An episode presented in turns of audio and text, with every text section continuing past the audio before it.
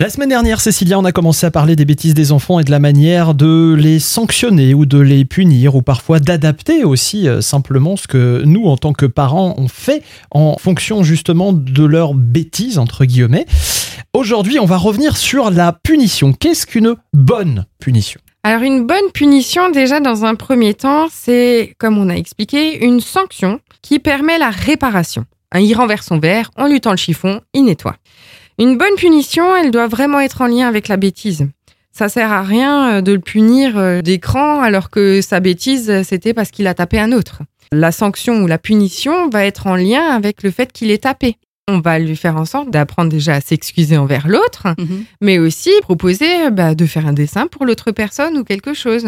On punit pas pendant des mois, euh, ça Mhm. sert à rien. Elle doit pas toucher non plus à ce qui est fondamental pour l'enfant. Privé de dessert parce que euh, il s'est pas tenu assis correctement à table, ça ne rime à rien en fait. Mhm. Elle doit pas toucher ou porter à l'activité physique. On entend souvent ah bah t'iras pas au foot si tu fais pas ça cette semaine. Ah ben non, parce que du coup si déjà il bouge, il remue, c'est qu'il en a besoin.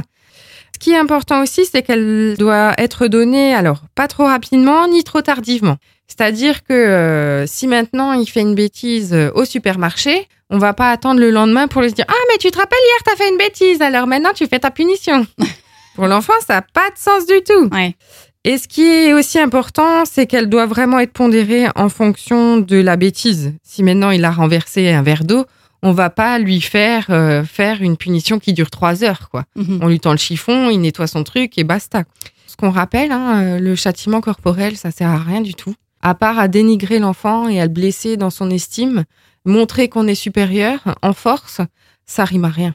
Merci Cécilia. Demain, on parlera des punitions qu'on donne parfois à tort. Ben oui, ça peut arriver, les parents aussi peuvent se tromper.